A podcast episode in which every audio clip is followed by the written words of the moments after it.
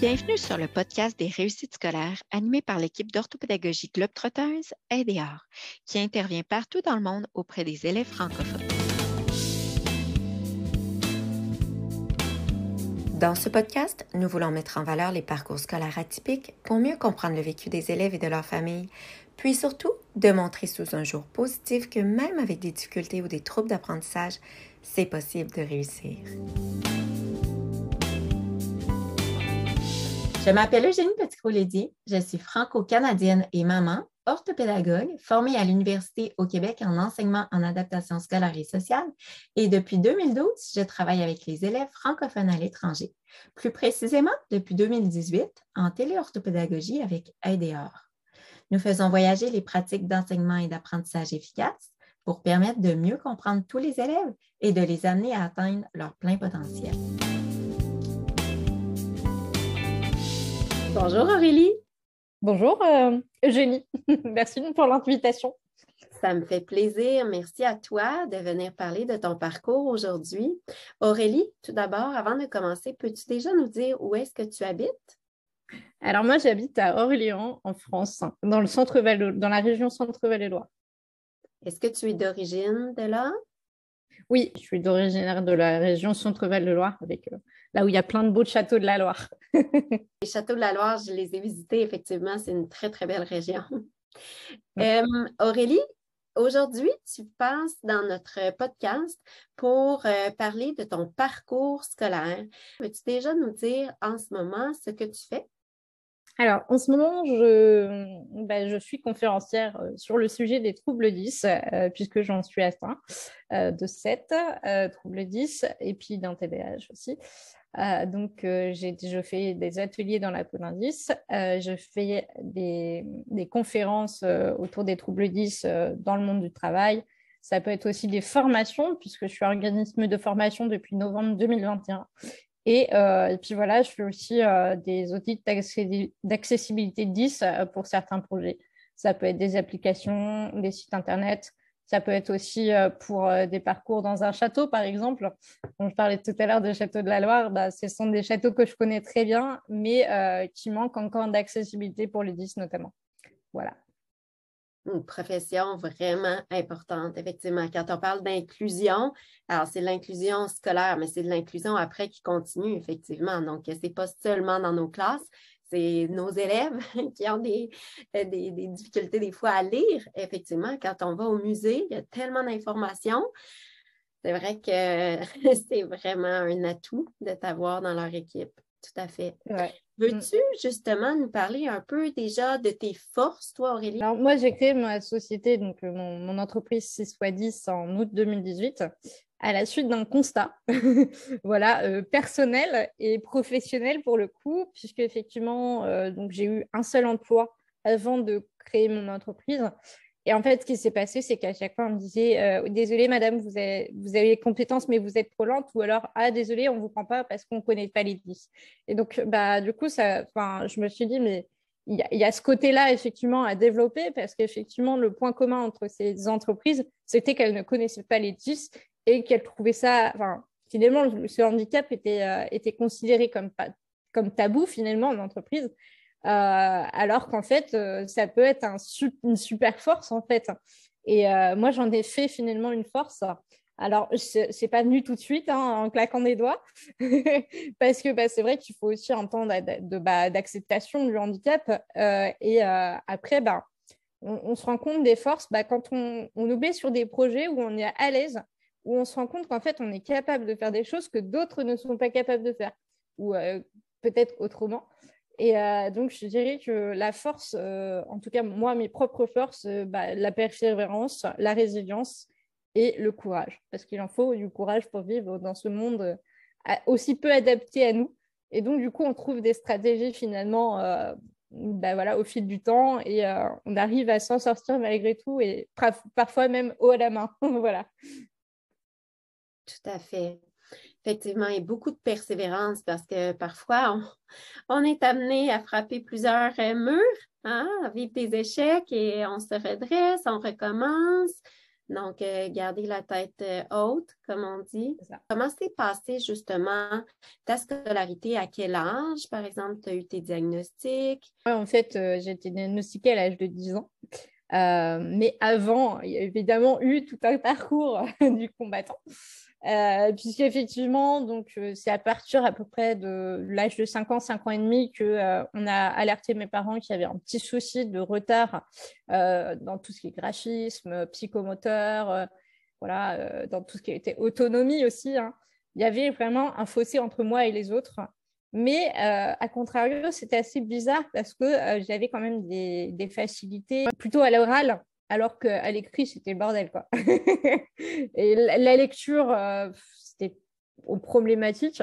L'orientation dans l'espace, pareil, le sport, tout ça. En grande section de maternelle, donc ma maîtresse a dit à mes parents d'aller voir le CMPP de Tours, donc Centre médico-psychopédagogique. Et donc, euh, suite à ces examens, on a dit à ma mère, oui, il euh, faudrait que vous mettiez votre fille en école spécialisée mes parents me refusaient parce que donc ils connaissaient un peu la situation d'un autre de mes cousins qui était en situation de handicap et qui lui avait fait une fugue. Donc euh, c'était pas terrible les conditions euh, dans lesquelles ils étaient. Finalement j'ai quand même eu par exemple 10 séances de psychomotricité. Donc par la suite, euh, maintenant que j'ai pris un peu de recul, j'ai compris le, sens de, ces séances en fait, c'est que euh, ça me permettait comme ça d'avoir un peu plus conscience de mon corps dans l'espace parce qu'effectivement, euh, j'étais, je tombais souvent, je me cognais, enfin voilà, c'est, c'est les, choses classiques d'un dyspraxique finalement. voilà. J'avais aussi euh, pas mal de difficultés de compréhension à l'oral aussi. donc, c'est, vraiment les deux, deux premiers disques ont été, qu'on a eu des premiers indices vers l'âge de 5 ans. Et après, vient le CP euh, et, son lot de, problématiques. Hein. La lecture, l'écriture, euh, les mathématiques, le sport, hein, où là, on demande encore plus d'être rigoureux. Et puis, il y a aussi un esprit de compétition qui s'installe. D'ailleurs, euh, pour la petite anecdote, j'ai eu malheureusement une humiliation de la part de ma maîtresse en CP sur mon écriture, qui disait donc Aurélie, tu as une écriture de cochon, et donc elle m'a humiliée devant toute la classe. Je ne sais pas si, euh, donc, euh, si les auditeurs euh, qui nous écoutent ont déjà eu ce, concept, mais ma maîtresse, elle donnait des bons points en fait à chaque bonne réponses, etc. Bah, moi, j'étais une des dernières à avoir le, enfin, j'étais une à, avoir le moins de bons points dans, dans la classe parce qu'évidemment que en ayant plein de difficultés, bah, j'ai eu à aller une image grand max, alors que les autres avaient plein d'images. Et, certains avaient des posters. quoi. C'est pas valorisant du tout, c'est humiliant. c'est euh, Et puis j'ai vécu aussi de la, du harcèlement scolaire euh, dans la cour, hein, de la part des autres camarades de classe, des grands, dans la cour, euh, voilà, coup de pied, croche-pied, tentative d'étouffement, d'étranglement, plein de choses comme ça, qui ont fait que, bah, en fait, je n'ai pas commencé ma scolarité si bien que ça finalement. En maternelle, ça allait à peu près, mais alors c'est à partir du CP où là, ça a commencé à dégringoler niveau sociabilisation. Après, j'ai eu la chance quand même d'être avec ma meilleure amie euh, dans la cour euh, jusqu'au CM1, enfin, fin de CM2 du coup. Et là, en CM1, par contre, là, ça a été la, goutte d'eau qui a fait déborder le vase. Et euh, donc, j'avais toujours autant de difficultés dans les matières basiques, hein, les fondamentaux. Et on a commencé à se poser des questions avec mes parents. OK, bah, qu'est-ce qui se passe quoi? Et donc, on a cherché et on a trouvé que c'était des troubles 10, donc euh, par euh, une phoniatre qui m'a diagnostiqué à l'âge de 10 ans. Et à partir de là, il y a tout un processus qui s'est installé par, la suite. Des aménagements, probablement, une compréhension. À partir de la cinquième. D'ailleurs, euh, on fêtait les 18 ans de la loi de 2005, hein, du 11 février 2005. Et c'est vrai que cette loi, c'est elle qui m'a permis d'avoir mes aménagements. En fait, je si je puis dire, je suis une des premières à avoir bénéficié euh, bah, de la reconnaissance euh, de la MDPH en tant que 10 euh, dans l'Indre-et-Loire. Donc voilà, j'ai un peu aussi essuyé les plâtres, si je puis dire.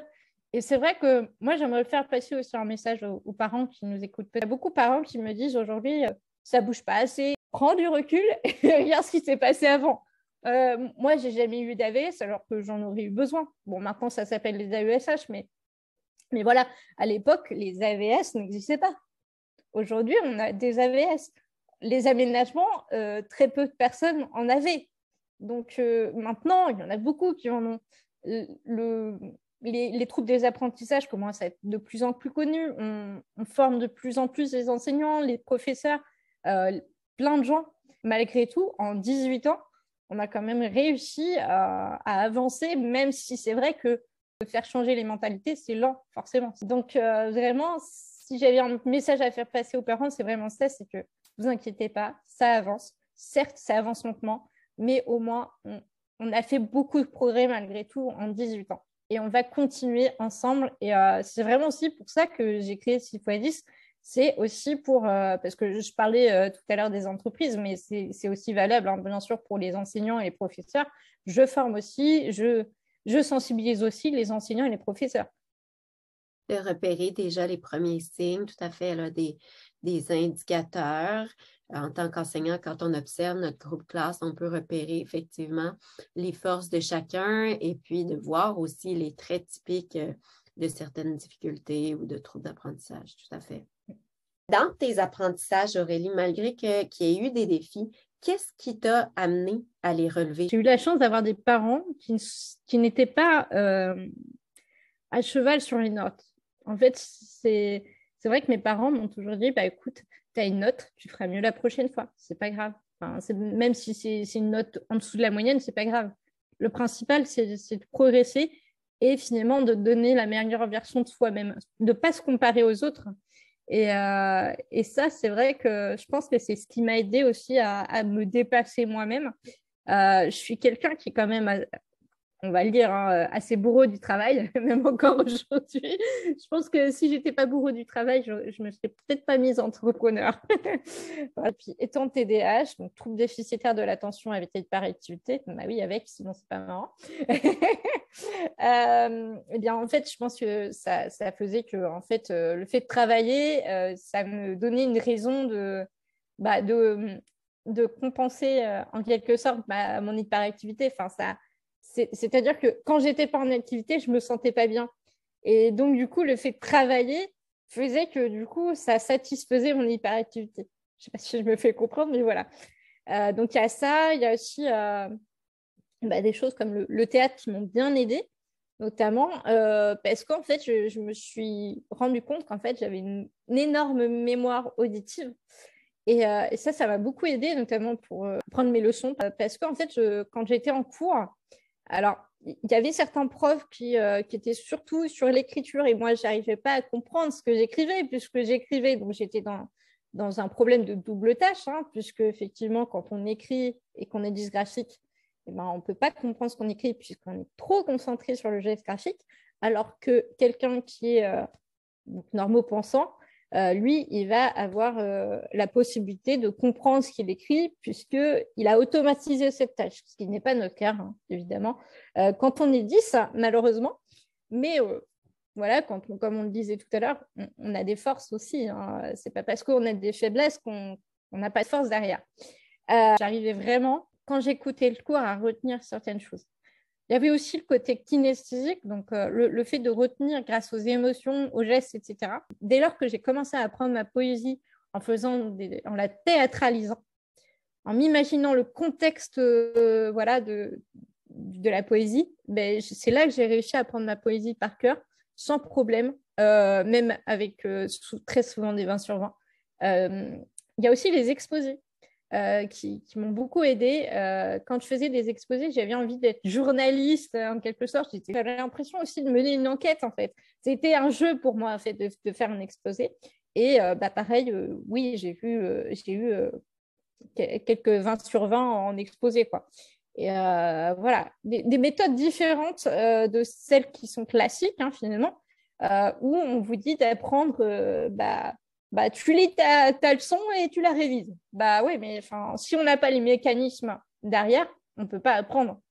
Moi, je pars du principe aussi, au fil des années, hein, j'ai fait quand même pas mal d'années d'études finalement, malgré tout.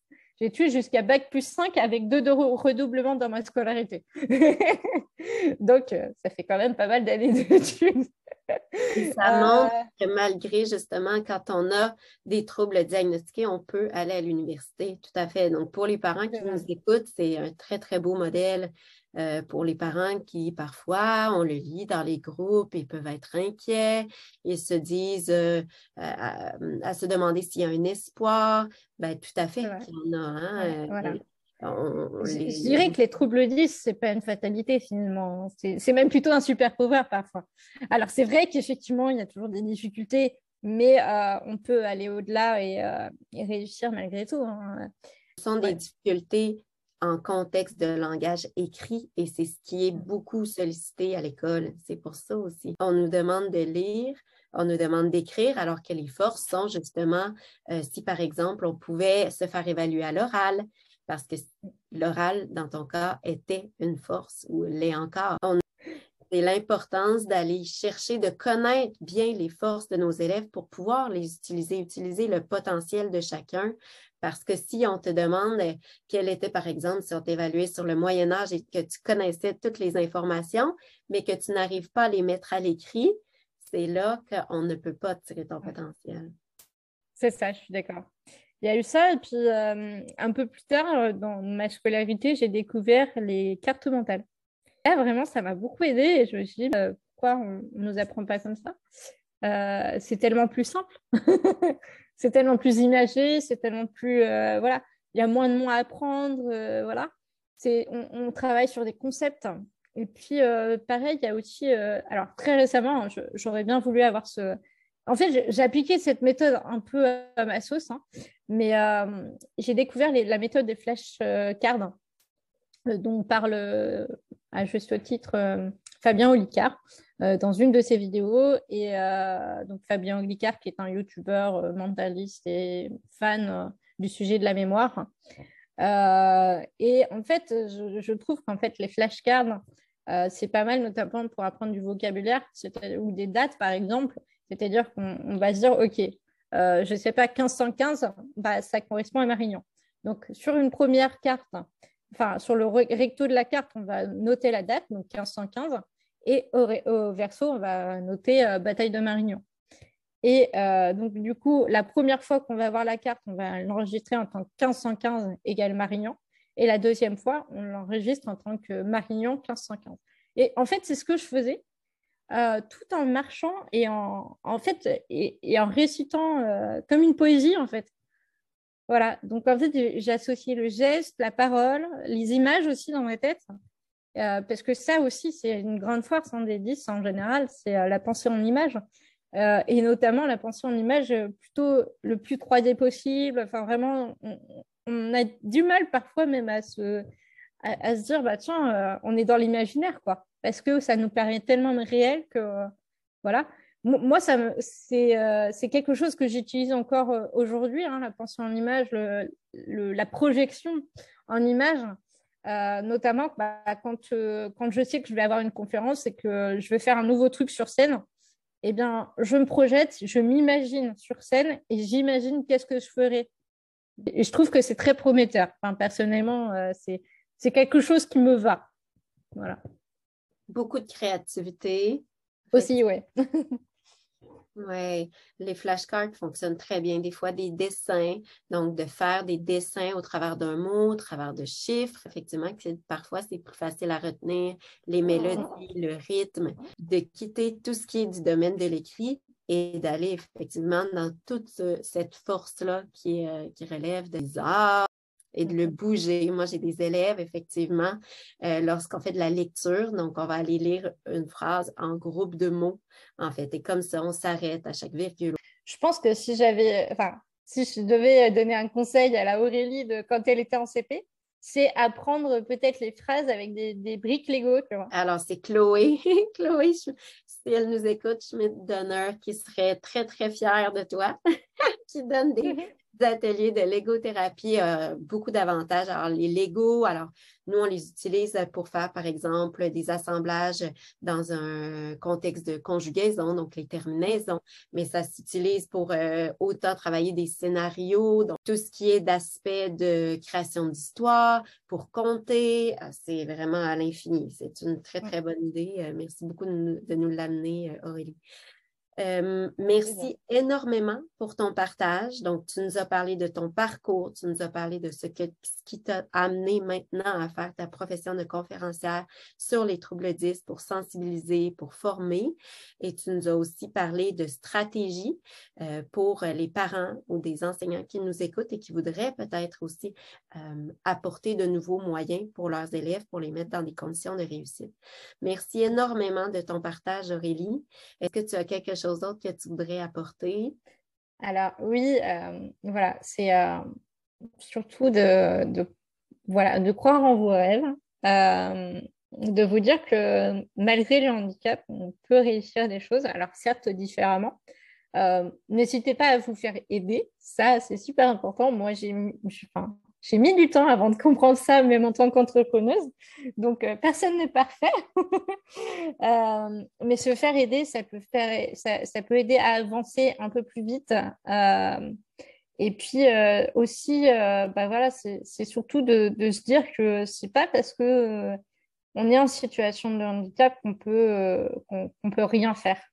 Euh, il y a aujourd'hui notamment des, logiciels hein, qui permettent, euh, bah, voilà, si vraiment on est embêté par la lecture, euh, moi par exemple, actuellement, j'écoute un livre audio. je me suis mise au livre audio il y a très peu de temps. Hein. Pour information, j'ai bientôt 32 ans et c'est seulement maintenant que je me mets au livre audio. Et je me dis, mais pourquoi je n'ai pas fait ça avant quoi? Et, et, vraiment, voilà, utilisez ce qui est à votre disposition. N'hésitez pas à, à vous, à vous mettre en contact avec d'autres personnes qui vivent la même situation que vous, qui vous en sont sortis. J'aimerais juste euh, faire une petite pub aussi pour euh, un livre que je suis en train d'écrire justement, une autobiographie avec euh, trucs et astuces pour vivre avec les 10 et le TDAH. Merci Aurélie. Et puis, dans les outils technologiques dont tu parlais, effectivement, donc il y a des livres audio qui aident énormément et maintenant, il y a de plus en plus de logiciels, alors euh, que ce soit effectivement Lexibar, Antidote pour aider en écriture. Et la lecture à voix haute de Edge, euh, la lecture à voix haute aussi sur euh, l'outil Microsoft Word euh, que j'utilise beaucoup d'ailleurs pour me relire mon livre. il, y a, aussi Mobidis qui ont sorti là, les bibliothèques Sundo et Sundido, qui ont euh, vraiment une très, très belle bibliothèque de livres numériques.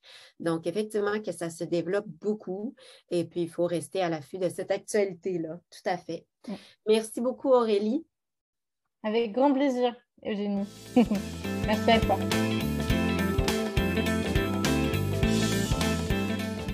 Eugénie d'ADR, l'orthopédagogie Globetrotters, toujours prête à vous aider à fleurir et à grandir par notre profession partout où que vous soyez.